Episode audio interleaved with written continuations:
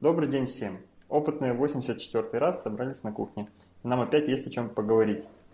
Всем ну, привет есть... всем. Всем, да, всем привет. Всех слышно. Э, Эн, у тебя есть новость да, новость Начни на самом деле грустная, пришла из Воронежа, и эта новость э, затрагивает меня, можно сказать, практически лично, потому что закрылся окончательно завод видеофон, э, на котором собирался одно время легендарный видак ВМ-12. Это была мечта и этот видеомагнитофон был во всех э, мечтах и снах советских людей, потому что это первый советский видеомагнитофон, который был еще даже запечатлен в песнях «Сектор газа». В общем, это была легендарная вещь, которую, приобрести которую все стремились. И так как много моих родственников работало именно на этом заводе, этот видеомагнитофон, можно так сказать, э, долго украшал мою комнату, э, и эти магнитофоны в разных степенях э, разобранности покрывали весь пол в нашей квартире. В общем, жалко, жалко. На самом деле, этот, если сказать два слова об этом видеомагнитофоне, то он был скопирован с Panasonic 75 -го года выпуска. Но, тем не менее, если у некоторых он сразу ломался, то у других он мог служить годами, не ломаясь.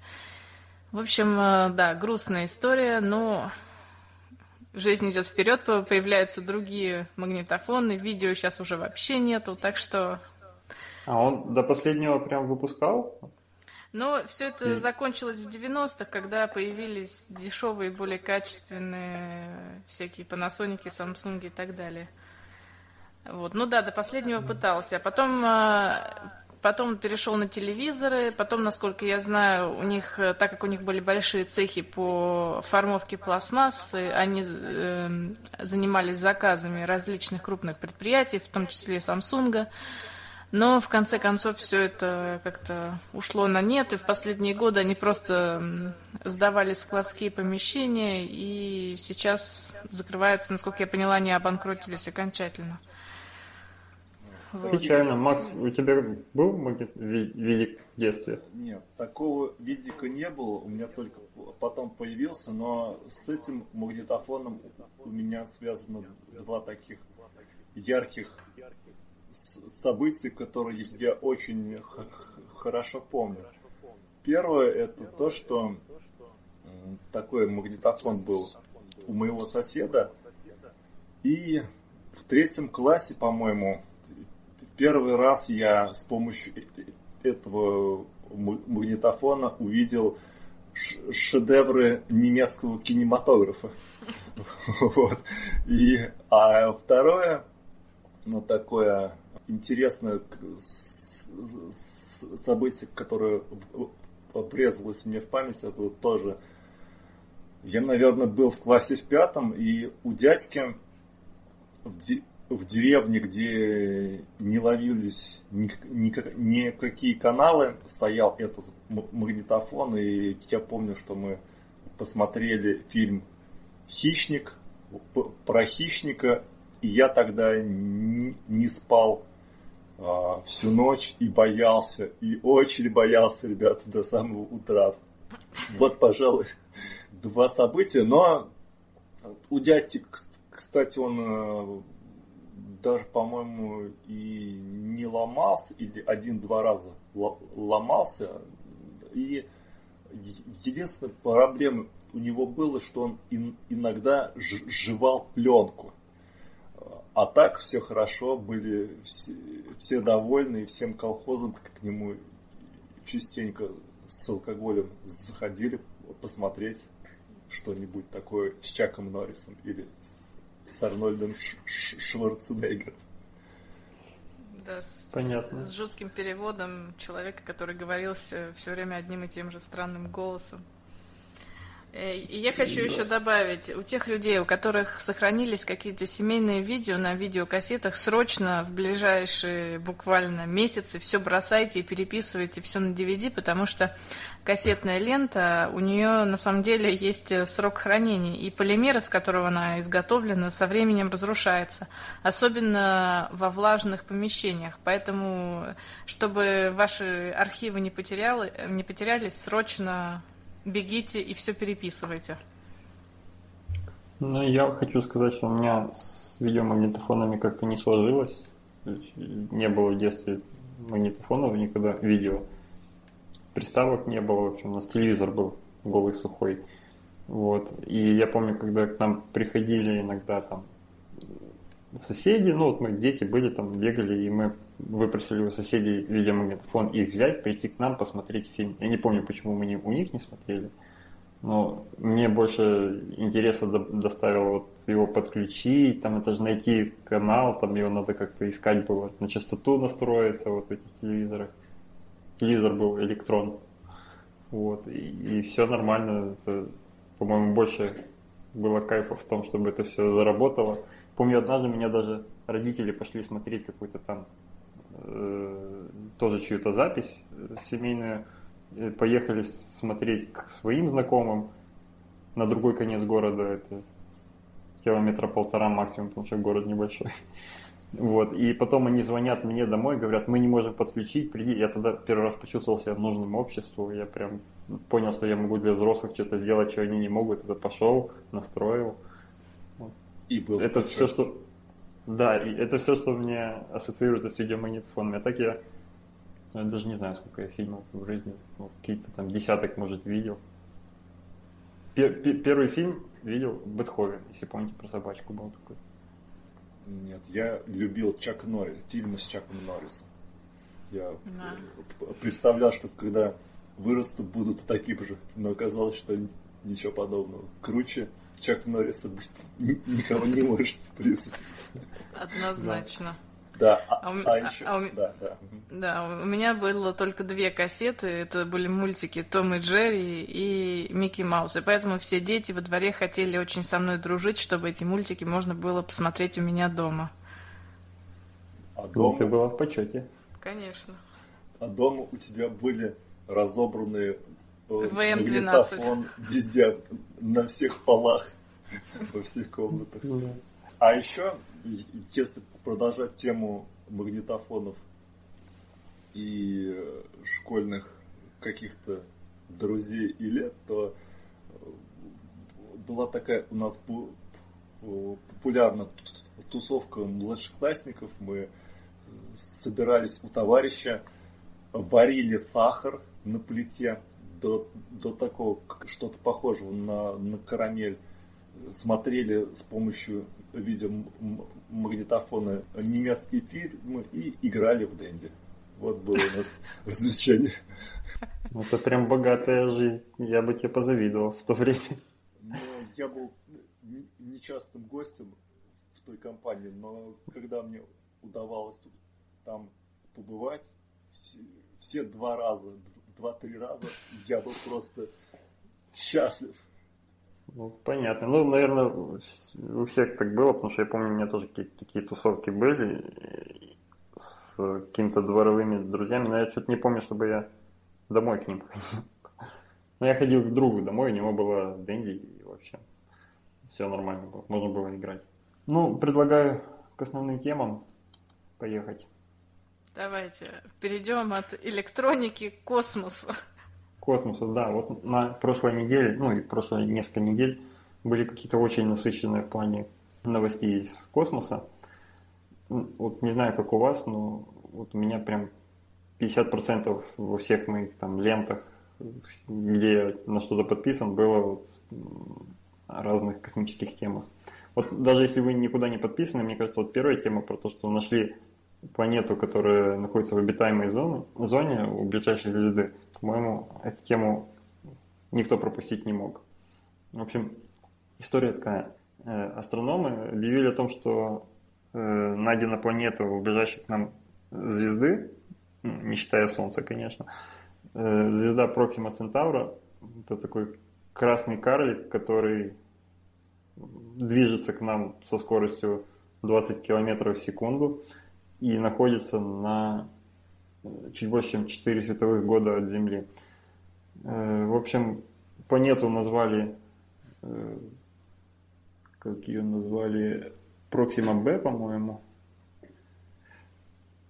Вот, э, нашли ее с помощью анализа спектра самой звезды, самого этого красного карлика. И как это часто делают с помощью эффекта Доплера. Просто когда э, планета вращается вокруг звезды, а, она придает ей каких-то там смещений постоянно.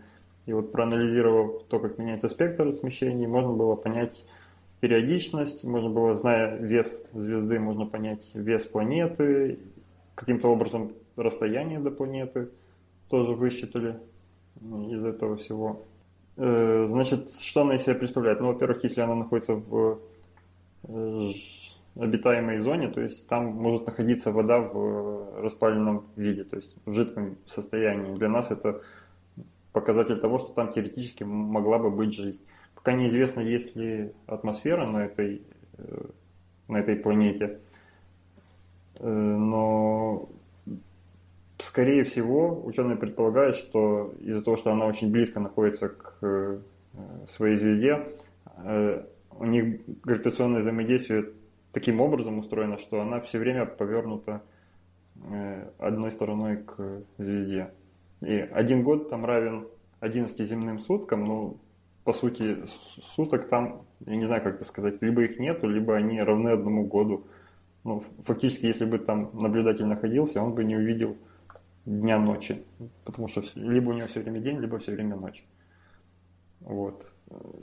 Температура там от очень низкой, там от минус сколько-то там 80 градусов, что ли, до плюс каких-то там 40, допустим. Ну, я уже не помню, там где-то есть э, на графике было видно, как это пятно нарисовали горячее на планете. И фактически есть место, в котором человек мог бы жить. Но опять-таки непонятно, э, если там атмосфера, смогли бы там кто-нибудь дышать. Вот. Э, вот это Проксима Центавра, это небольшой красный карлик, относительно холодная маленькая там злая звезда. Э, она, ее не видно невооруженным глазом. Вот э, Альфа Центавра видно, потому что Альфа Центавра, образована из двух звезд, приблизительно там солнечных масс. И вместе мы, когда смотрим, вместе они видны как одна большая, довольно яркая звезда. Ее всегда видят. Вот. А туда никто не обращал внимания. Но все-таки Проксима Центавра ближе к нам находится. И плюс она еще летит на нас. Там было как, какое-то время назад э, новость о том, что Хокинг с кем-то там скооперировался и объявили, что хотят послать э, целую тучу каких-то наноспутников туда, на что очень сильно, ну мы еще об этом будем говорить сегодня, по-моему, э, очень много было критики в адрес этого проекта. Он все-таки кажется людям больше невозможным, чем возможным. Ну, посмотрим, что будет. Ну, если просто ждать, пока мы сблизимся, то эти 4,2 световых года, даже с их огромной скоростью, мы будем лететь очень-очень долго. Вот как-то так. Вы слышали об этой новости? Володь, а Проксима Центавра и Альфа Центавра, они сильно далеко друг от друга? По-моему, ну, Альфа Центавра, Центавра это самая ближайшая к нам звезда. Нет, Альфа Центавра, она из видимых, да, видимо, самая ближайшая, но она все-таки дальше, чем Проксима Центавра. По-моему, Проксима даже расшифровывается как ближайшая, переводится с какой-то там латыни, допустим. Вот. Э, просто Альфа Центавра ее хорошо видно, она э, третья по величине из наблюдаемых звезд на ночном небе. А если смотреть нее через специальные телескопы, то понятно, что это не одна, а две звезды, которые вращаются там я даже не знаю, насколько они связаны гравитационно, либо они вращаются друг вокруг друга, либо они просто в створе друг друга попали и, и видны как две звезды. Ну, в общем, это две очень похожие на э, наше Солнце звезды, одна чуть больше, другая чуть меньше, которые мы видим как яркое, э, как яркая одна звезда. И они, они это все вместе, вся эта Центавра движется на нас со скоростью там, 20 км в секунду. Вот. То есть рано или поздно все-таки э, мы встретимся с ними, но скорее поздно, чем рано. Слишком уже уже не, некому будет встречаться. Да, ну мы с вами уже этого не увидим. Ну вот Хокинг пытается там с каким-то не помню, предпринимателем Миллером. русской фамилии. Да, да, да, Юрий Миллер, точно. Э, у них есть э, проект э, Breakthrough Starshot, и они собираются запускать наноспутники, каким-то образом их лазером, мы об этом уже говорили даже однажды, каким-то образом хотят их лазером разогнать до 0,2 на целых 0,2 скорости света, и в ту сторону отправились. И там есть у них определенные сложности на текущем уровне развития науки. Вот.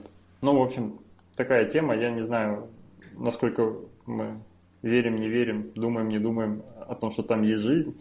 И, в принципе, сможем ли мы туда переселиться, по-моему, сейчас намного больше вероятности переселиться куда-нибудь в нашей Солнечной системе, чем куда-то лететь. Потому что до этой э, найденной планеты, ну, действительно, как бы мы ни разгонялись, наверное, на сам, при самых оптимальных э, планах и с расчетом на развитие науки и на технологии, которых сейчас нет, по-моему, там будут ну, сотни лет минимум а, движения. А, кстати, вот э, максимальный рекорд э, нахождения в космосе на орбитальной станции сколько?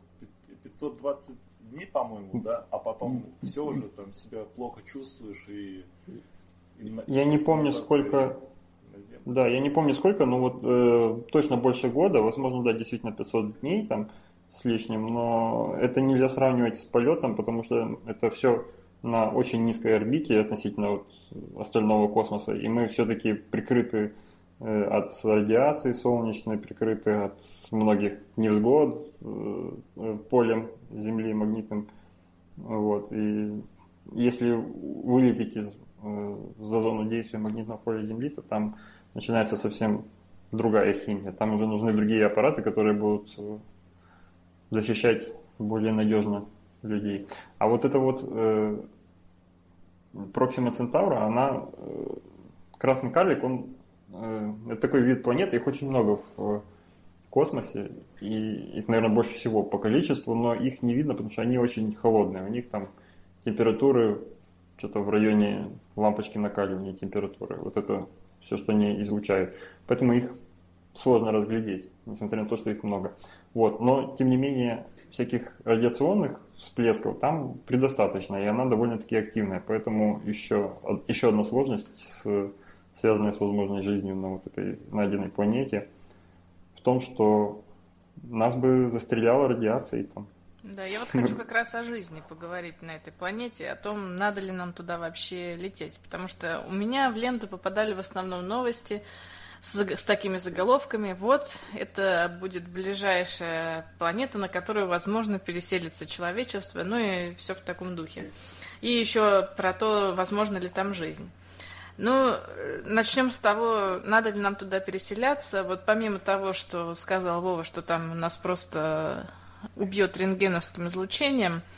Еще такая проблема, то, что мы все-таки эволюционировали и взаимодействуя с ультрафиолетовым излучением, а там весь спектр излучения сдвинут в инфракрасную сторону, то есть мы просто не выживем при, при таком свете.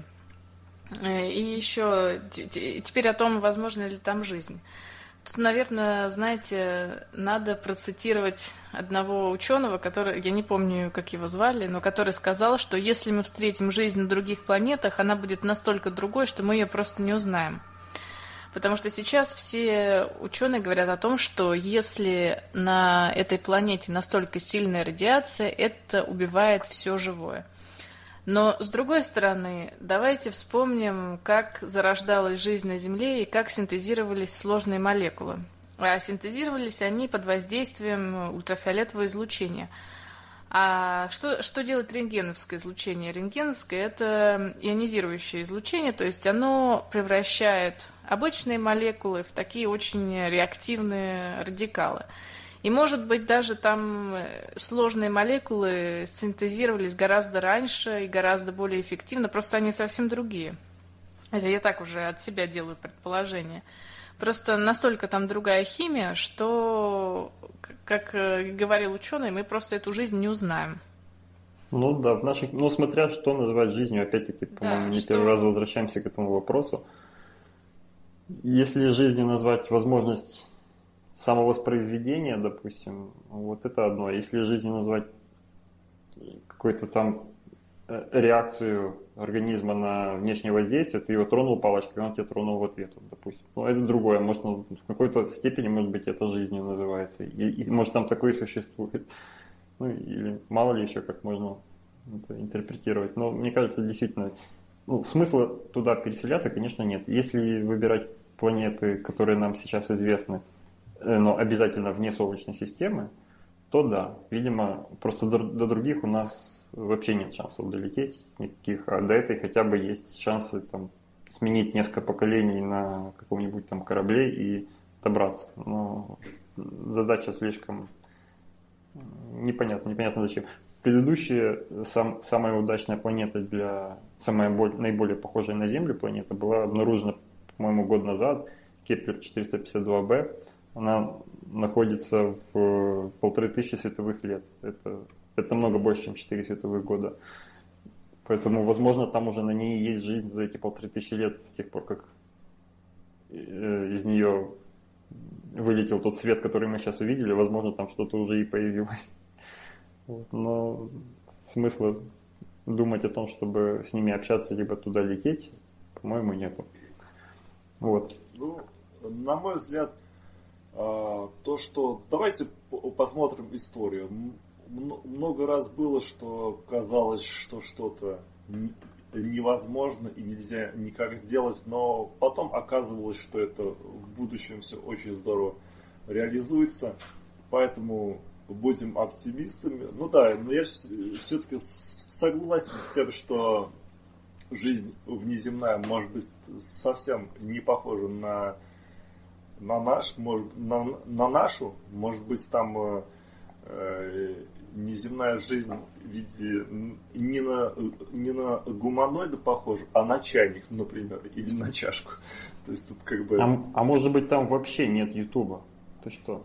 Может быть, да. Как они живут?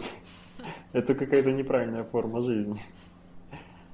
Ну, вот. Так что, действительно. А, а помните, мы как-то обсуждали двигатель это M, M Drive, что ли он называется? Который без противоречит закону сохранения импульса? Да-да-да, вот, вот, так что было. Может быть он разовьется и дальше, и э, оказывается, и окажется, что все там здорово. Я, кстати, вот не, э, к, к слову о таком двигателе, я недо, недавно видел статью и, и, и даже ее заготовил для темы, для подкаста. Там, значит, э, э, опис...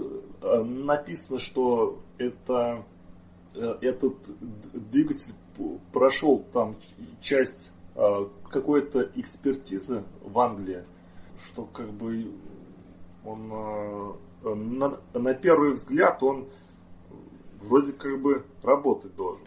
Вот. Но там я вот сейчас уже не, не, не помню содержание статьи, я думаю, мы в ближайшем подкасте обсудим ее более Ну, детально. смотри, даже если, даже если э, его немножко отточат и он докажет его работоспособность, ты помнишь, что там вот такая чурка, которая там размером с ведро, она там какое-то минимальнейшее усилие делает. Если с помощью нее разгоняться, да, мы там за каких-нибудь 10 лет сможем ну там, если таких 100 э, штук поставить на корабль, мы сможем довольно сильно разогнаться там. И, и следующие там сотни лет мы будем лететь все быстрее и быстрее. Нам же еще как-то затормозить надо.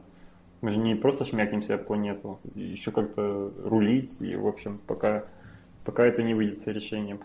Сейчас э, ученые, в общем-то, чтобы не говорить свое жесткое нет или там никогда, допускают, что рано или поздно человечество научится использовать какие-то дополнительные измерения, с помощью которых смогут там либо использовать там, черные дыры и, и их там искривление пространства, либо еще что-то, и сможно, смогут делать скачки там на расстояние. Но вот преодоление расстояния вот так вот в тупую куда-то педаль в пол и, и, и лететь, это...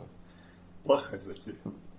Плохая затея в плане того, что расстояния слишком большие, и со временем они увеличиваются. Ну, некоторые, большинство расстояний увеличится. У нас наша галактика входит в скопление галактик, которое уже, конечно, не разорвется.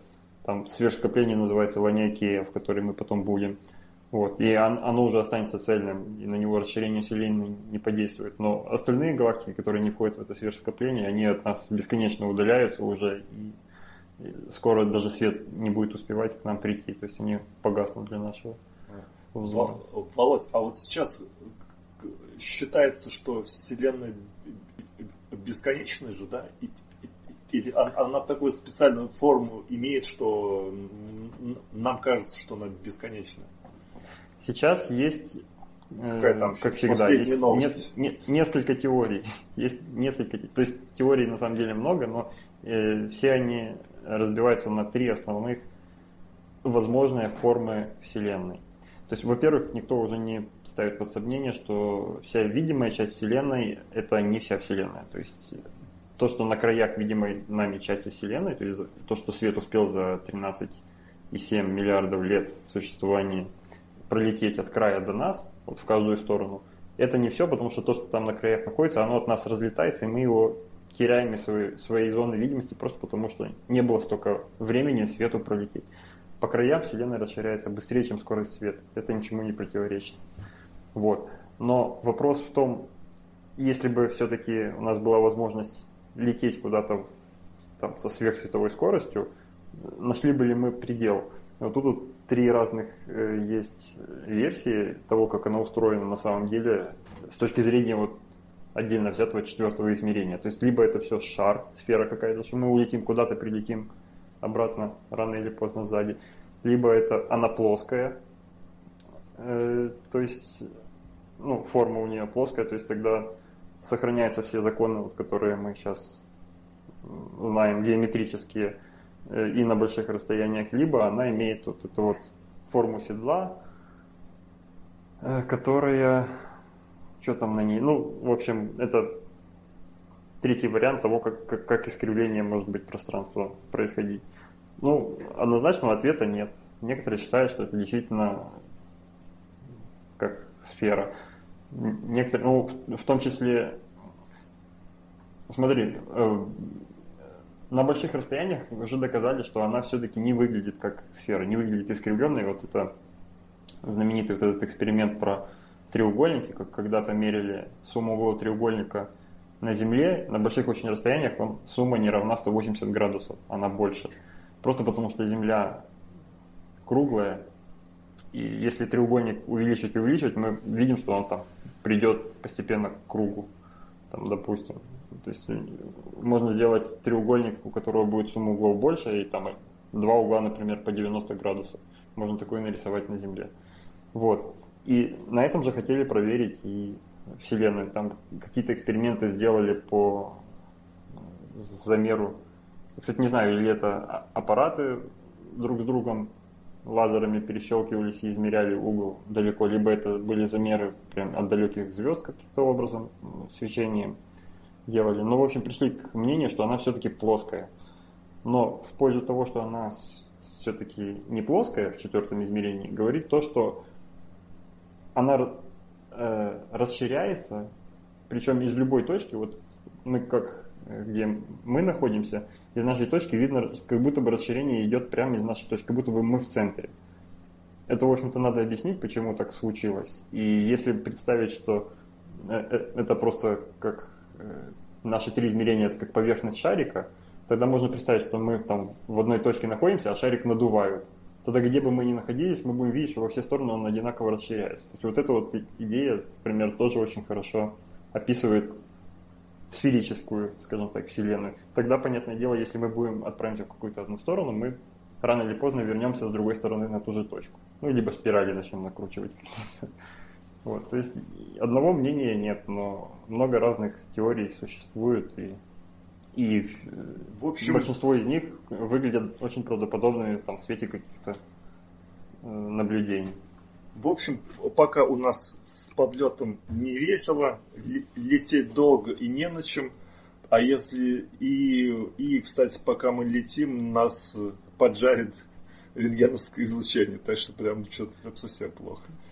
Да, но взамен того, чтобы самим лететь, вот опять-таки вернемся к проекту, это уже следующая тема, э, про то, как э, Хокинг с этим человеком с русской фамилией, опять забыл, Мильнер. а, Мильнер, Мильнер, э, вот, как они собрались отправить наноспутники, туда же как раз на Альфа Центавру, ну или Проксима Центавру, видимо, это одно и то же созвездие туда. Вот. И есть э, статья о том, что им может не дать этого сделать. В общем, э, исследователи из Гарварда, э, они изучили космическую пыль. Надо понимать, что космической пылью называются не только частички пыли, как мы привыкли, а это прям вот молекулы газов, это тоже пыль космическая. Вот. И пришли к выводу, что если разогнать до той скорости, до которой они собираются по проекту разгонять, это 20% от скорости света, э, то ущерб наносим, ну, в общем, разрушение, которое может нанести космическая пыль при столкновении с э, вот этими космическими аппаратами, он будет э, слишком большим. В общем, не долетят. Поэтому там какие-то предложения есть о том, чтобы немножко усилить э, корпуса этих э, космических аппаратов, но взамен этого придется тогда сильно снизить скорость и, и будут лететь уже не годы, а десятки лет, допустим. В общем, пока, пока она и мне, и, видимо, не только мне, кажется идея очень э, нереалистичная, и вообще мне почему-то вот чисто мое мнение, что это какой-то прям пиар-ход был просто. Вот Хокингу, я не знаю, зачем это ему надо было, но, в общем, больше похоже на какой-то действительно пиар. Ну, я не думаю, что все-таки они там в 2019, по-моему, хотят а, запустить. И, и, да. А вот меж, меж, межзвездный газ, он э, из чего состоит? Что за там молекулы и Насколько ну, это много? То есть, скорее вот, всего, вот, это, ну, ну, там нет сложных молекул. Ты же понимаешь, что для, э, для астрономов все, что тяжелее гелия, по-моему, они называют металлами. То есть, есть изначально водород гелий, который вот, первое поколение звезд ну, на первом поколении звезд это когда из водорода синтезируется гелий в результате этой ядерной реакции. Потом возникает, потом это все дело взрывается, э, получаем вспышку сверхновой, вот такие вот красивые фотографии, которые мы видели, может быть, вы помните, э, крабовидная туманность есть, там такая вот прям подсвеченная, красивая. Это в результате вспышки сверхновой было. И она выбросила очень много вот этого водорода с гелием в космос. Вот. И, видимо, большинство газа это действительно вот водород и гелий. После этого уже, когда там второе, третье поколение звезд, там уже более сложные какие-то э, вещества, там, не знаю, если по табличке Менделеева идти, то там какой-нибудь литий, бериллий, бор. Я, правда, не понимаю, не слышал никогда, чтобы там бериллиевые какие-нибудь кометы летали. ну вот. Но там уже, возможно, какие-то более тяжелые молекулы других газов. Это, это, это атомы, а молекулы на самом деле есть, но то, то, что они тоже простые. Там, например, э, метан, и есть также микроскопические кусочки льда, которые летают в этом пространстве. Ну да, видимо, при той температуре там все это в виде льда, потому что там холодно. Так, ну про, про космическую пыль поговорили, в общем, можно, можно идти дальше. Дальше у нас интересная тема про э, удачу НАСА. Э, последние я, я не помню, как это несколько недель назад случилось. В общем, суть новости состоит в том, что э, НАСА спустя два года восстановила связь с космическим аппаратом Stereo B, который она считала потерянным. Э, два слова о том, что это такое за стерео. Э, стерео расшифровывается как Solar Terrestrial Relations Observatory. Идея в том, чтобы запустить несколько аппаратов на орбиту, приблизительно совпадающие с орбитой Земли, но так, чтобы скорости этих аппаратов по орбите были другими, э, чтобы они все время из разных точек одновременно могли фотографировать Солнце. Вот. По сути, задача этих фотоаппар... ну, обсерваторий летающих – это фотографировать Солнце с разных сторон. Так вот, когда, э, когда им надо будет огибать э, Солнце с той стороны, в общем, находиться в противоположной стороне, э, точке нашей орбиты, мы, по идее, должны потерять их из, э, из э, скопа из своего, из вида, да. Но на самом деле на них не смотрят так просто, потому что их не увидишь, там, тем более на фоне Солнца. Но, в общем, э, да, Солнце должно загородить их. И поэтому было там придумано система, при которой там, ну, в общем, программа написана, которая перезагружала его раз в трое суток, после того, как перезагрузится по звездам, восстанавливал свою ориентацию в пространстве, направлялся на то место, где должна быть Земля, и пытался связаться. Если ничего не случилось, снова через трое суток опять. Ну, в общем, в таком режиме, по идее, за несколько месяцев они должны были обогнуть, ну, в смысле, перегнать там Землю и э, уже с другой стороны Солнца выйти. И вот все получилось нормально с э, аппаратом Stereo A, а Stereo B просто после перезагрузки не вышел на связь. Так как действительно посмотреть на них э, нет никакой возможности даже с помощью любых телескопов, несмотря на то, что они близко довольно, но Солнце мешает, и они очень маленькие для того, чтобы их наблюдать просто так. Мы просто вот люди просто целились в то место, где должно быть, и пытались восстановить связь. В общем, э, инженеры определили, э, когда они для начала они делали тренировку всего этого режима, то есть они решили в тестовом режиме, еще пока видно оба аппарата, попробовать провести вот эту перезагрузку. И у стерео A все нормально было, а стерео B после перезагрузки не вышел на связь, но какие-то отголоски, какие-то сигналы все-таки были получены. Э, инженеры выяснили, что э, сдал сбой э, модуль, который ответственный за положение в э, пространстве. В общем, попытались отключить этот модуль удаленно, но это уже ни к чему не привело, и, в общем, потому что уже связь была потеряна к тому времени. А вот недавно буквально восстановилась связь, он оказался на своем месте, его якобы выключили теперь э, уже насильно, то есть э, убедились в том, что он подчиняется приказам, то есть до него доходят э, сигналы из Земли, и выключили просто, чтобы он не потерял энергию, не израсходовал всю свою. Вот эти аппараты, они были запущены еще в 2006 году, так что уже очень долго работают и, надеюсь, еще проработают. Есть фотографии, там в статье были фотографии, как они Солнце видят в ультрафиолете, по-моему, фотографировали с двух разных точек.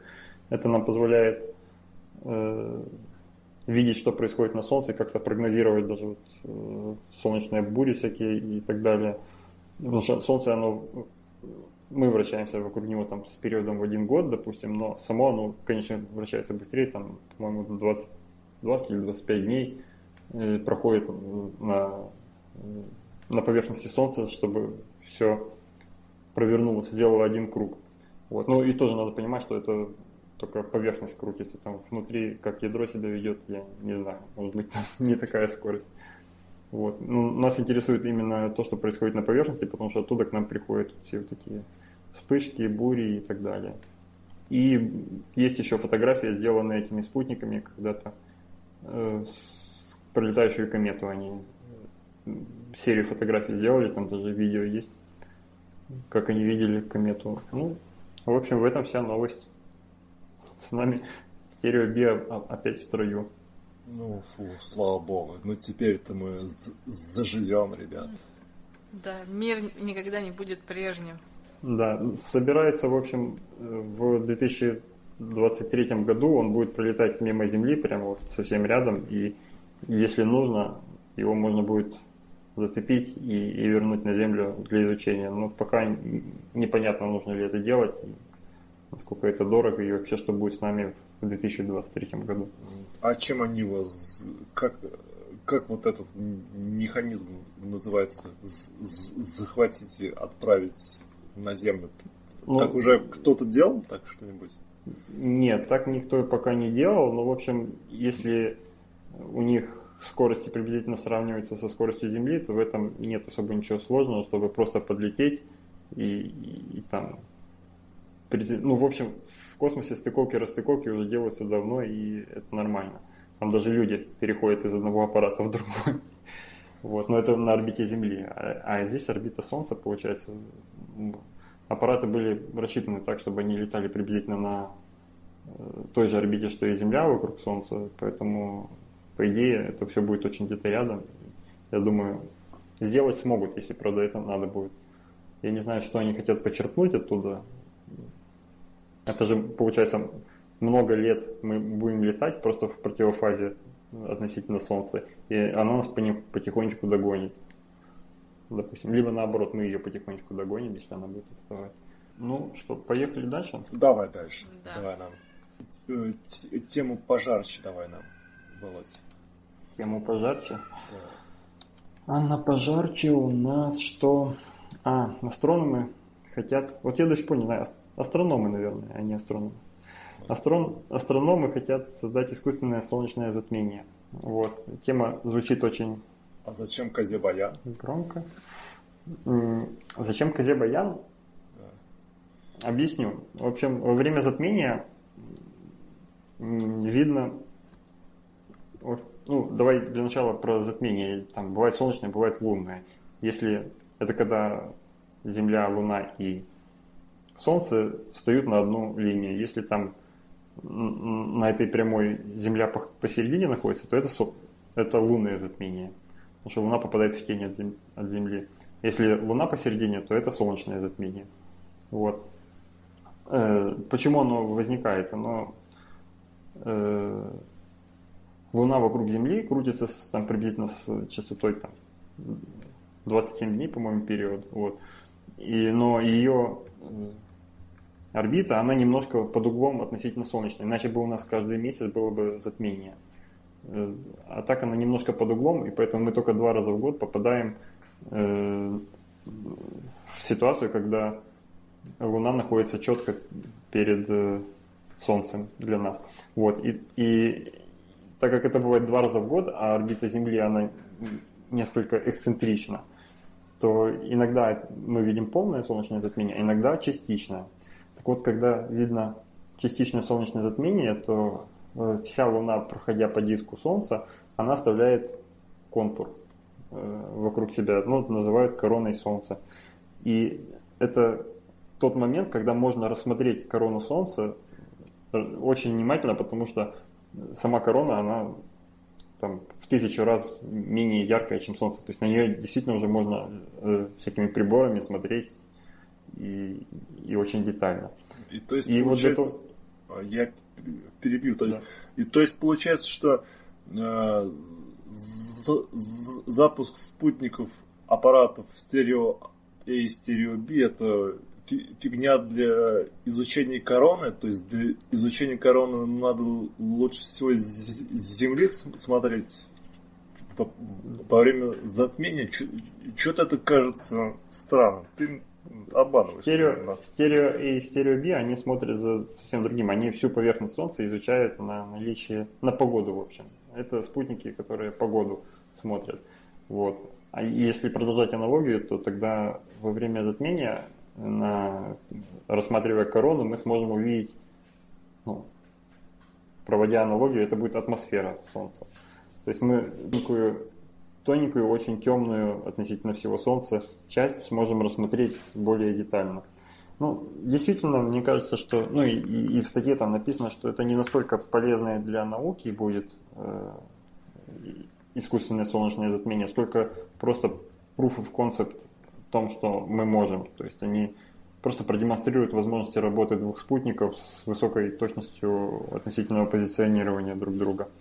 Вот. Ну, суть я таки, по-моему, не рассказал сути этого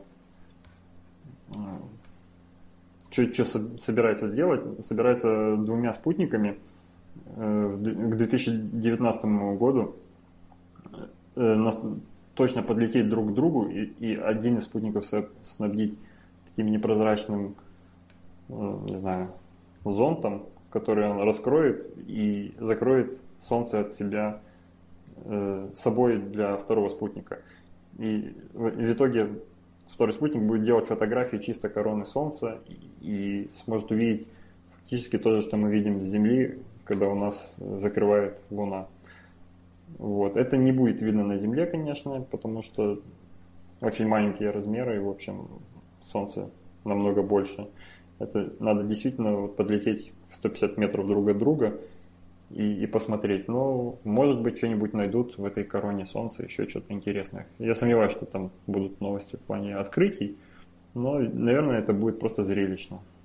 Володь, а бывает оптический аппарат космический, который изучает именно Солнце?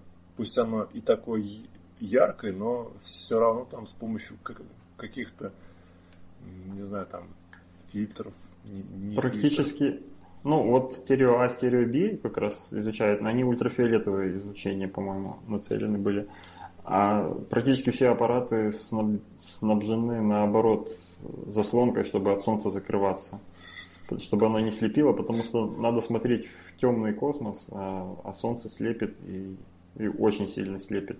Мы даже, э, когда делаем фотографии, можем напротив солнца, если встать там и попытаться что-то сфотографировать, то после этого ты понимаешь, насколько, насколько хороший механизм э, адаптивный у мозга человека и там у глаза. То, что мы даже против солнца можем смотреть и что-то видеть, а, а приборы они так не могут пока, потому что слишком сильная засветка. Вот. Поэтому от солнца закрываться. Там есть, когда мы смотрим на далекие какие-то звезды и надо рассмотреть что-то возле звезды, то там прям механическая такая штучка, которая выдвигается и ставится, и ну, ею пытаются закрыть Землю. Это как минимум, я помню, кажется, это у Хаббла было. Или Кеплер, или Хаббл, не помню. Ну, в общем, у кого-то из э, таких орбитальных телескопов есть такая штука, которая не пытается закрыться от звезды, просто чтобы она не слепила, чтобы можно было что-то рядом рассмотреть. Так что смотреть на Солнце, если бы Хаббл посмотрел на Солнце, там бы сгорело все, по-моему. А я, кстати, это у нас была в школе, ой, в школе, ну да, когда я учился в школе, была ви- видеокамера дома, и я смотрел на солнце через нее и снимал солнце. И вроде ничего плохого и не случилось, но все ругали меня, что ж ты такое делаешь, но... А, это дух... уже цифровая была или там пленка? Пленочная, да. И дух познания толкал меня на, на такие действия. А ты не, не пробовал там, не знаю, донышко бутылки ставить или что-то кем-то затемнять это все дело? Или ты прям вот так? Я прям так взял и посмотрел. Там такая картинка получалась, знаешь, вот радужная. Ну, как будто бы э, отфотошопленная такая вот красивая, переливающаяся. Угу. Ну, я ну, так сделал пару раз, ну, и, ну, ну и ничего, все работало. А на, на пленке потом что было видно? Вот то, что я тебе и, и, и рассказал сейчас. Ага. Вот такая вот радужная, как будто бы от фотошопленная, красивая звезда такая вот. А, Прикольно. Сло, знаю, словами что... так не скажешь. Еще вот когда там у меня был дешевый цифровой, даже не у меня, у друга был дешевый цифровой фотоаппарат какой-то, когда они только появлялись, такие мыльницы, но уже цифровые. Вот, и мы пробовали солнце фоткать, и всегда, когда ты фоткаешь солнце, на его месте как будто выжженная черная дыра, прям вот черная дырочка, прям вот все кругом ярко, а там прям вообще выж... как будто бы нет пикселей. Мы думали, что мы там поломали фотоаппарат или что-то реально матрицу испортили, выжгли. Но оказалось, что ничего там вроде бы не испортилось, якобы. Я думаю, что это, скорее всего, какая-то защита что от, от такого выжигания, что при сильной яркости просто каким-то образом перестают снимать напряжение с матрицы с этих э, пикселей. чтобы, чтобы ничего не сломать. Ну, всякий раз, когда мы пытались это сделать, всякий раз там было черное пятно. Mm, ты тоже, значит, так делал. Давай Энску спросим, она так делала тоже? У нее был такой дух познания? Нет, у меня такого духа познания не было. Я только помню, как мы в детстве с помощью солнца выжигали на досках всякие разные неприличные слова. И сердечки. Да. Да, это тоже было, конечно. Ну что, поехали дальше? Давай. А дальше у нас тема Макса. Плюс ее еще предложил э, Алекс нам, за что тоже спасибо. Э, тема про про емкую память. Емкую изобретенную. Память. Макс, расскажешь? Да, да, да, расскажу. Ты пока передохни, а то уже 55 ми- минут и язык уже на плечо давит на тебя. Так, э, тема у нас взята из журнала Мир химии. Это был мой вольный перевод. Chemistry Word. Мир химии. Да, Н, так, по-моему, Все, все правильно, да. да все, может быть, это как-то там по-странному называется. И э, статья, в статье рассказывается о том, что у нас есть чему порадоваться. Появилась э, новая память, э, у которой емкость 500 раз больше, чем э, у обычных жестких дисков имеется в виду на, на, на, на квадратный дюйм. Имеется в виду, ну там сантиметр, что там, что больше, то, то что больше любит. Еще в 59 году Фейман э, предсказал вот такую вот вещь, что можно сделать такую вот память, ну не, не память, а вот такая вот штука возможна. Тут э, идея в том, что с помощью э, специального оборудования можно расставить э, атомы на, на, на некой подложке так, что можно закодировать информацию. И все бы, все бы хорошо, но, но пока довольно сложно все это Э, считать и записать, но если это сделалось, то мы получим чудовищную, чудовищную память и значит физик э, Франц Химпсел из университета Висконсина сказал, что это как бы такое новое свежее дыхание, которое нам позволяет немножечко вперед посмотреть и э, улучшить мир в конечном, в конечном счете. Ну, тут, то есть еще пока у нас не, не скоро появятся такие диски, но ну, имеется в виду на полках магазинов, но потенциально это уже можно сделать, это уже сделал, сделали, но пока оно еще не, не внедрено, но будем ждать. Это новость от 19 июля, то есть вот-вот, совсем еще горяченько. Володь, ты, ты ждешь таких дисков или тебе тех, которые у нас есть, достаточно уже? Я бы даже не называл это диском. Мне кажется, вращаться здесь точно ничего не должно. Вот, это скорее какие-то пылинки на которых можно вот все это выгравировать. Ну, действительно, если предположить, что мы начали, у нас появилась возможность э, манипулировать э, положением прям вплоть до атомов, то можно прийти к какому-то вот к какому-то максимально возможному по плотности э, записи информации. Я хочу сказать, что я эту вот статью, когда читал еще предыдущему, по-моему, выпуску готовился, мы тогда ее просто не успели, по-моему, осветить. Да, да, да, все верно. Вот, и там была какая-то другая статья, и там вот эта картинка с примером, записанной, вот с реально записанным примером, с, где схематически отображены вот эти вот э, атомы, где они есть, где их нету, и она была вверху, до того, как расшифровка подавалась. И в итоге я увидел эту картинку, я решил, сейчас я алфавит пойму, думаю, ну это обязательно должен быть ASCII код какой-то, всем известный. Э, я открыл таблицу ASCII кодов, я начал высчитывать, вот, а сверху есть перевод. Там они, надо сказать, что первую фразу, которую они записали на вот этой подложке, это была фраза начала лекции того же Фейнмана. Э, и э, с, там, получается, на фотографии вот этой подложки с атомами, там сверху буквами написали, э, что как зашиф... что зашифровано в этом месте. И я действительно начал высчитывать, ага, там, я думаю, ладно, их 8 там в длину, значит, это 1 байт, значит, наверное, если она сверху, наверное, единичка, если снизу, наверное, нолик. Начал высчитывать, нет, не подошло, начал по вертикали смотреть. Короче, подобрал, понял, каким образом здесь все шифруется. И потом пролистываю чуть-чуть дальше, смотрю, а там прям перевод вот это вот, что значит такой блок, что значит такой, как у них единички, нолики, и, в общем, все это намного проще было бы узнать, если бы дочитать статью до конца.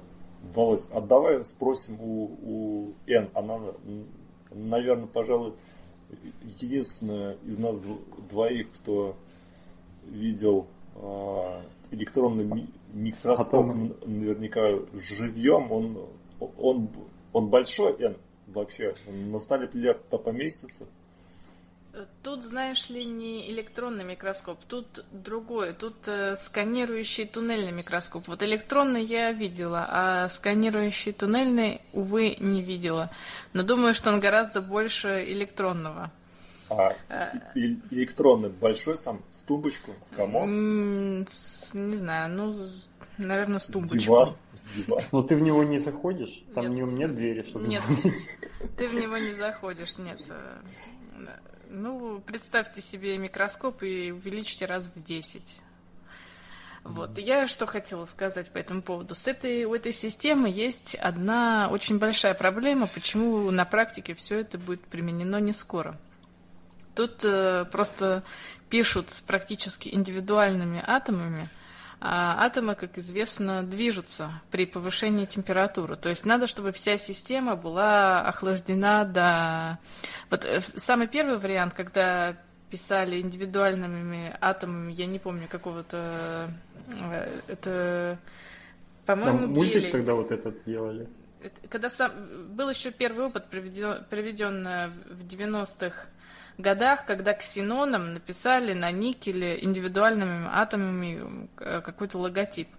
И там надо было охладить все до температуры 4 кельвинов. То есть это минус 269.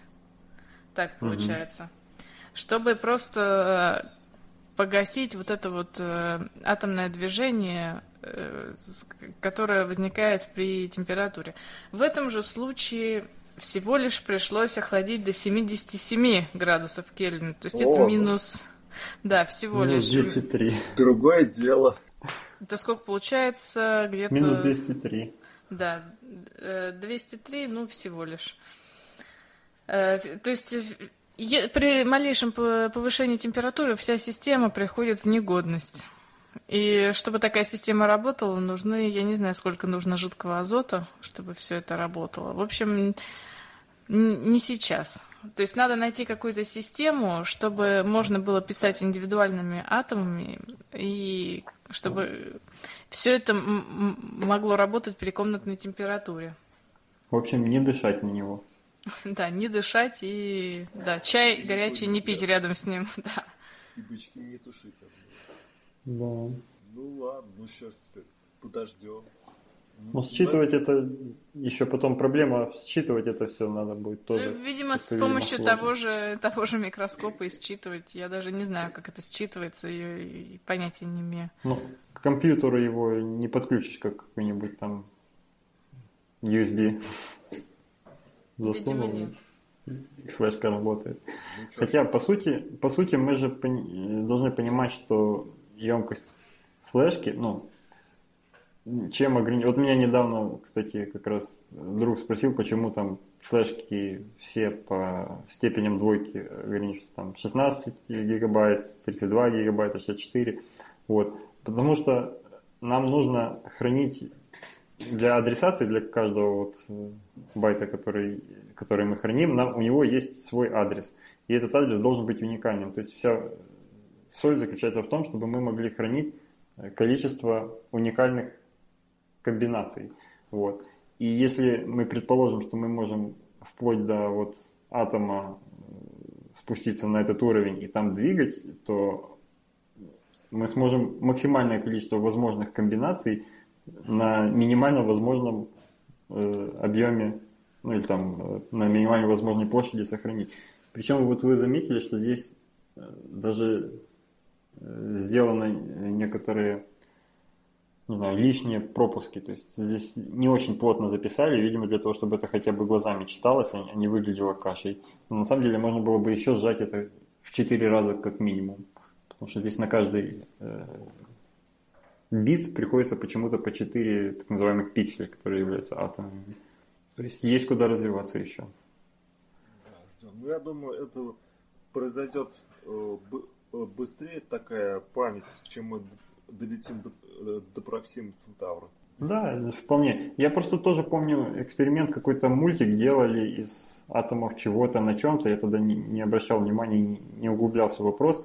Там чуть ли не какой-то мальчик с мячиком, что-то там...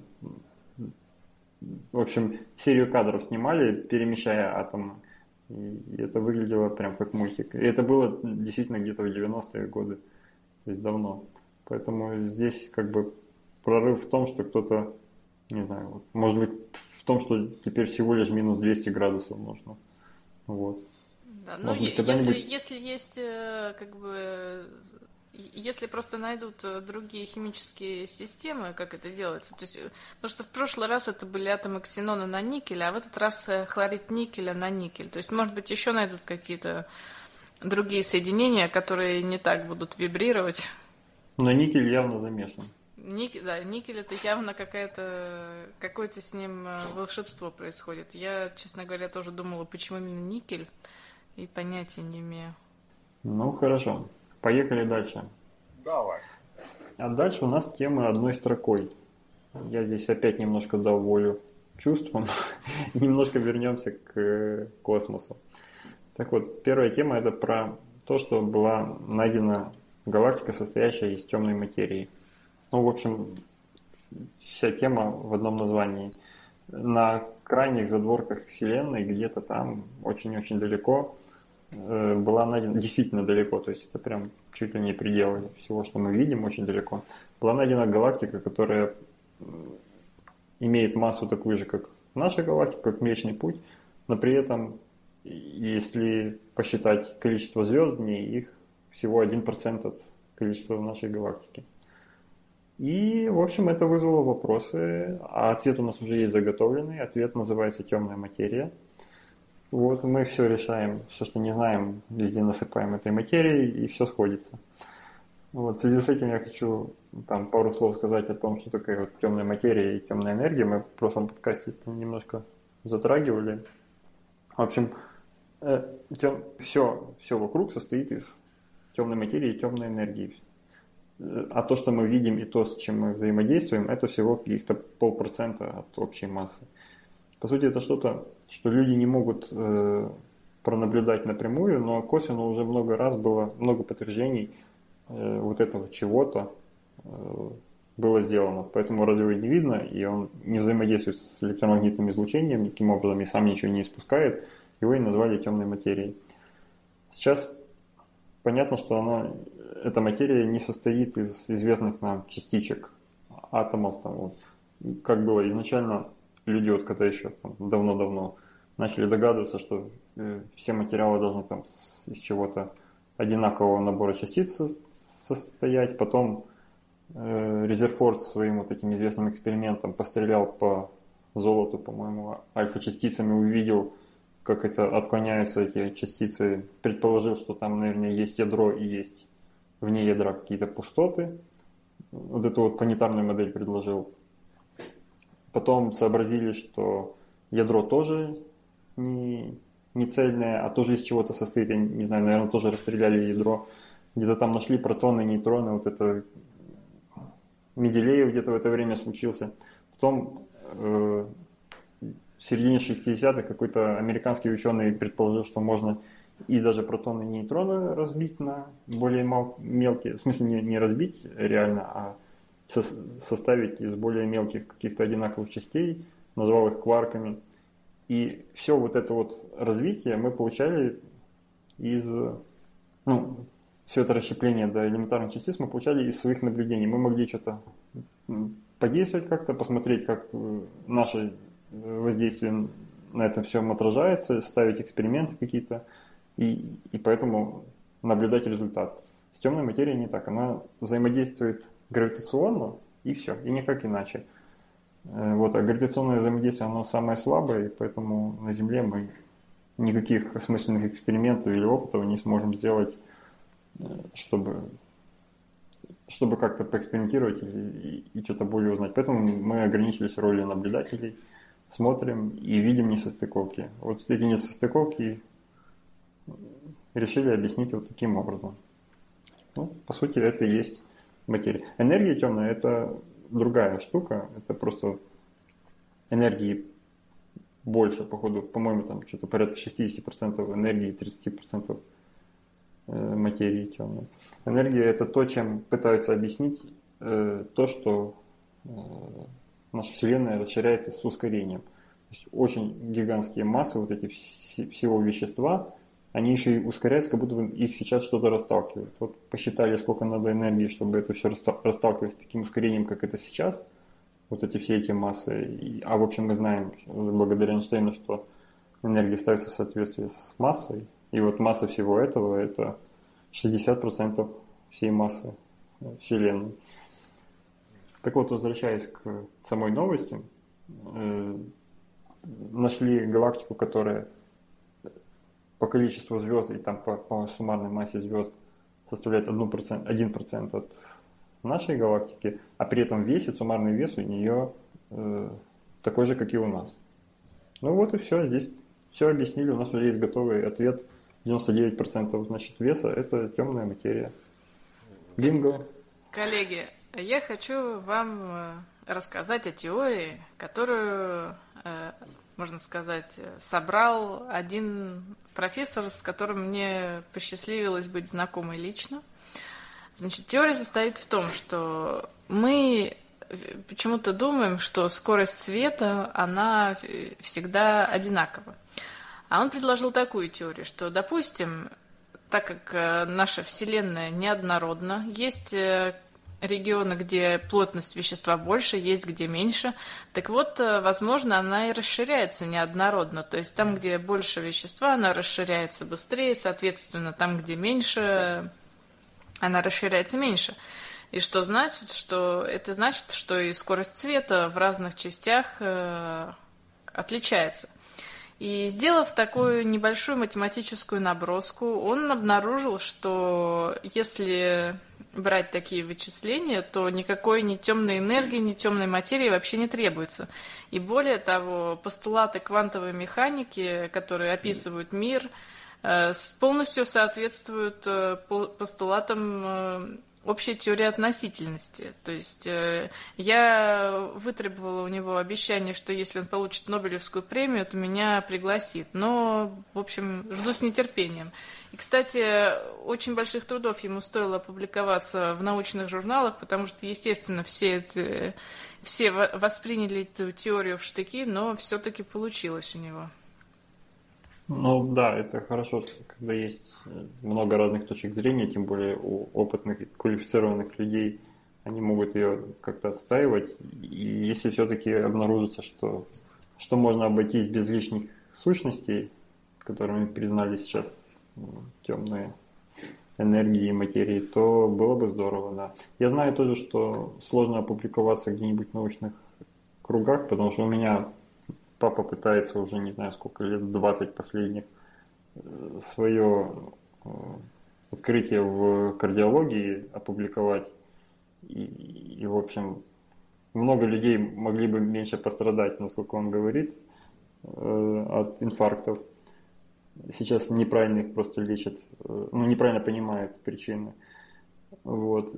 Но последние лет 10-15, когда он это вот пытается сделать, все воспринимается в штыки, Э, везде очень бюрократическая система в плане оформления всего этого, там нужны переводы, там нужны какие-то рецензии, там еще что-то нужно, и, в общем, сделать это фактически невозможно. Сейчас отсылаем в очередной журнал, и, в общем... Да, пусть добавит слово оригами, все это очень любят. Да, лазеры, оригами и что там еще. И, и красивые, да, и темные, красивые картинки, главное. Да, картинки он еще, это, так как это все начиналось еще, там, когда я юным школьником был, я помню, как, как он это все писал, там еще компьютеров не было, это все набиралось так, и он, картинки он рисовал вручную, он хорошо очень рисует, в общем, и я до сих пор помню, до сих пор есть эти картинки, которые уже с тех пор отсканировали, и они, получается, в таком виде уже есть, э, оцифрованном, но они нарисованы от руки, прям вот как, как нужно что делать, он там иллюстрировал свой опыт, он там несколько бедных свиней умертвил, вызвал им искусственный инфаркт и, и там что-то экспериментировал. И, и все равно. Пока, пока эффект практически нулевой. Ну, есть где-то статьи, кто-то где-то печатал. Но... В общем, я к тому, что прорваться в, в общество ученых, если у тебя нет никаких... Если ты до этого жизни не положил на, это, на то, чтобы самому стать ученым, это очень сложно. Ну, есть такое поверье, что нужно положить 100 жизней, и только 101 продвинет науку. Так что, может быть, он...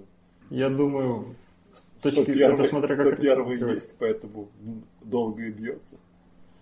Я думаю, если посчитать, сколько людей можно было бы там, допустим, спасти или как-то облегчить лечение или наоборот правильное лечение сделать, даже за это время, пока вот ему известен ответ, я не вдаюсь в подробности, потому что я сам не помню, в чем суть этого.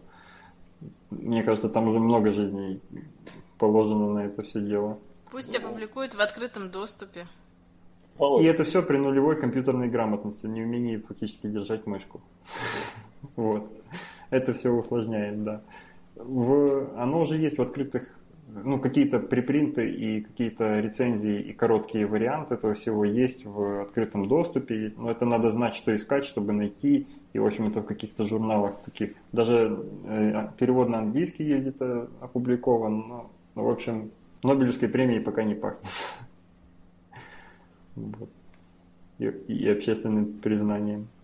Ну, ну что, поехали дальше? Володь, ты, ты, да. ты уж там это постарайся, чтобы он получил Нобелевку, а мы с, с Сен тогда к тебе в гости приедем на банкет. Ну, обмывать, да. Отличный план. Да. Отличный план. И куда мы дальше? Давай, у, нас, у нас остается, наверное, не, не, не, не так уж много времени. Может быть, тронем темы слушателей, Володя? Давайте. Да, давайте. Давайте. Хватит уже этого космоса. Черных энергий стертых Да, черных энергий и материй. Ну, по темам слушателей, вот первая тема у нас от слушателя Немо. Э, он посоветовал нам обсудить статью про о том, что стало возможным восстановление внешности с помощью ДНК. Эн, возьмешь? Да, возьму.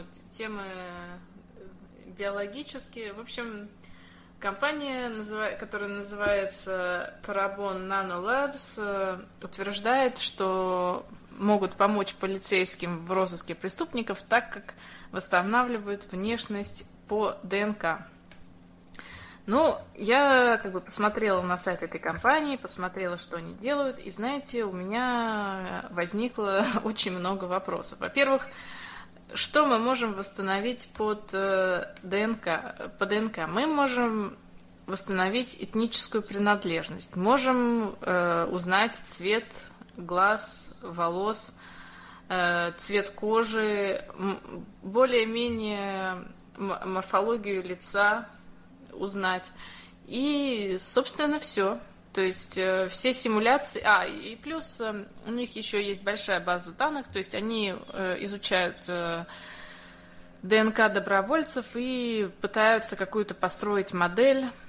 Вот. Ну и даются примеры, как лица эти восстанавливаются. То есть сами ученые публиковали модель своих лиц и то, как они выглядят на самом деле фотографии, вы знаете, не похоже абсолютно. То есть то, что я не знаю, как они могут помочь преступ... Э, поймать преступников. То есть, если видишь э, в трехмерный такой фоторобот, и потом видишь человека в реальной жизни, ну, не абсолютно не похоже. Еще учитывая того, что люди все-таки могут перекрашивать волосы, вставлять линзы, одевать очки и пользоваться макияжем, мне кажется, абсолютно никакой вероятности найти, найти человека по ДНК. Так что очень я скептически к этому отношусь.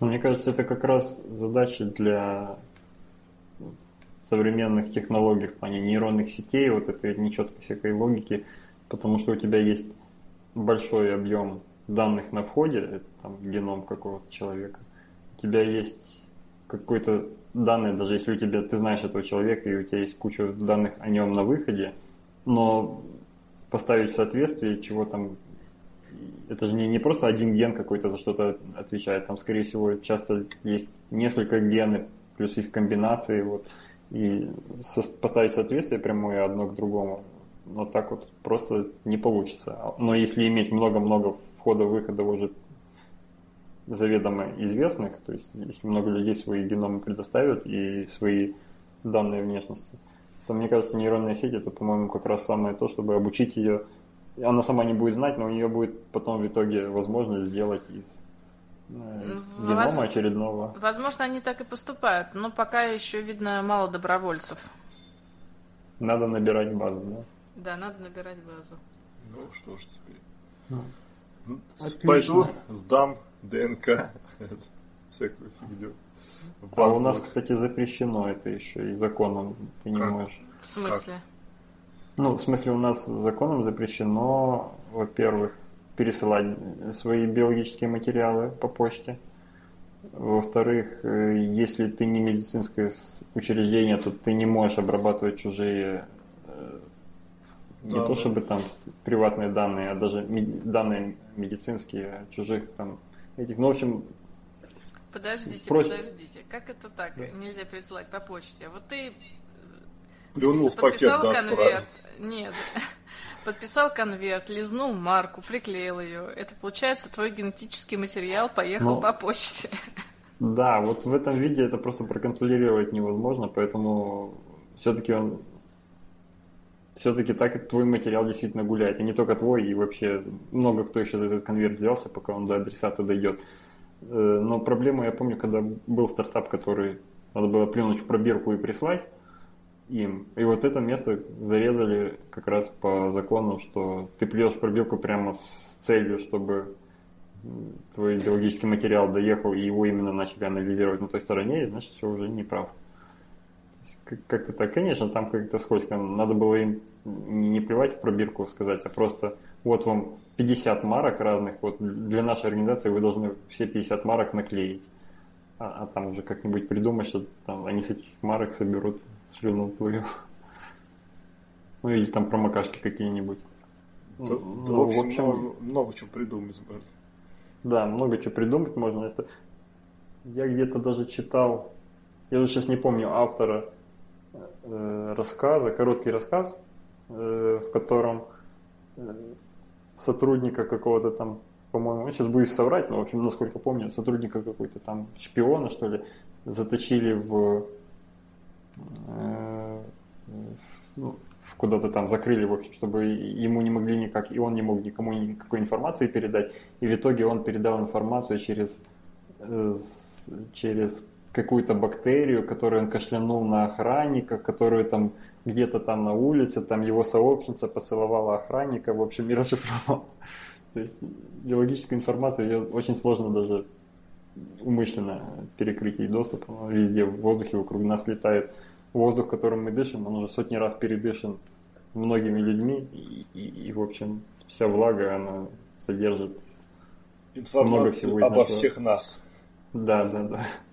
Ну вот, следующий. Э, пошли к следующей теме, да, она у нас тоже немножко такая про геномы и биологию. Ученые начнут менять геном для противостояния вирусам. Ребят, а чем ген отличается от генома?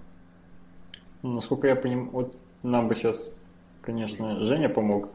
Э, геном – это совокупность генов всех вместе. Вот геном человека – это прям вот такое целое ведро Пачка. генов разных, да, в определенной последовательности разного этого. Вот. И... А, ген, а ген это вот цепочка ДНК, что ли? Или чего это такое? Да, это последовательность э, пар баз в ДНК. Ага. Это вот эти вот аденин, гуанин, цитозин. А, Б, да, как их там? Дж, Дж и С. Я не знаю, как они по-русски называются. А Я только помню русские названия аденин, гуанин, цитозин, тимин. Ну, ну ладно. ДНА? Там... ДНА? ДНА, да, это ДНК. По... Да, и у каждого гена, просто как их гены выделяют, у каждого гена есть начальная последовательность и конечная последовательность, там какие-то повторяющиеся пары вот этих э, кислот нуклеиновых, и по ним определяют, что да, вот тут начинается ген, и вот тут он заканчивается. Ну, в общем, возвращаясь суть новости в том, что э, ученые могут менять уже геном вплоть до каждого гена индивидуально. Вот они научились менять 62 тысячи базовых пар ДНК. Э, вот. И, по-моему, это очень сочетается с одной из предыдущих новостей про плотную запись памяти, потому что если мы уже умеем атомами двигать, то, по-моему, на более крупном масштабе все это просто вопрос времени осталось. Если мы уже можем прям вплоть до атомов э, сочинять себе ну, положение, взаимное расположение этих атомов. Мы можем построить что угодно. Вот. И, конечно же, эксперименты, как всегда, по-моему, уже не первый раз мы об этом говорим, на кишечной палочке делают. Вы, кстати, знаете почему? Я не догадываюсь, почему выбирают кишечную палочку всегда, когда надо с чем-то поэкспериментировать на уровне генов. Потому что мы полностью знаем все, весь ее генетический код и знаем точно, что делает каждый ее, каждая ее часть, Она... потому что он небольшой. Она просто изучена лучше всего, да? Да, да. Ну вот, в общем, э, команда этих инженеров уже перекодировала 63% генов видимо, одной отдельно взятой кишечной палочки подопытной. Вот. И выразили идею в том, что возможно таким образом против... устроить вручную противостояние вирусам разным. В общем, защищаться на уровне уже прям биологии. Главное, чтобы потом эти гены хорошо работали. Да, чтобы случайно не забыть там ген размножения, да, воткнуть куда да, надо. Да, а то хвост вырастет. Да, и, и, и лишних, да, хвост рук. Вот. Ну, исследователи в итоге надеются, что получится использовать э, это все для того, чтобы программировать себя, программировать свое развитие прямо вот на уровне биологии, а, а не только вот так, как мы сейчас там, качаешься, не качаешься, там, плаваешь, не плаваешь, чем спортом занимаешься, не занимаешься. А тут прям все раз закодировал и и, в общем, ты уже и спортом, считай, занимаешься. Вот. Ну, собственно, в этом новость. У вас есть что сказать еще по поводу палочки кишечной? Ничего хорошего в ней нет. Давай дальше. Или мы уже все? Ну, это последняя тема. Здесь я еще предлагаю вспомнить э, тему, которую мы уже когда-то освещали. Я не знаю, Эн, скажешь про то, как э, начали лечить ВИЧ? Ну, в двух словах, э, до этого просто mm-hmm. все терапии, они подавляли симптомы в основном, а тут прямо сделали специальный энзим, который из ДНК клеток вырез, вырезал ДНК вируса. Вот. вот. И если, если бы мы смогли как-то использовать э, нашу подопытную кишечную палочку, чтобы делать это не руками, а прям обычной биологией, по-моему, это было бы хорошее хороший повод кишечной палочки потерять, помереть, в общем, на операционном столе. Ну, все, у нас по темам все. Да, попрощаемся со слушателями. Пока-пока. Всем пока. Всем пока, услышимся.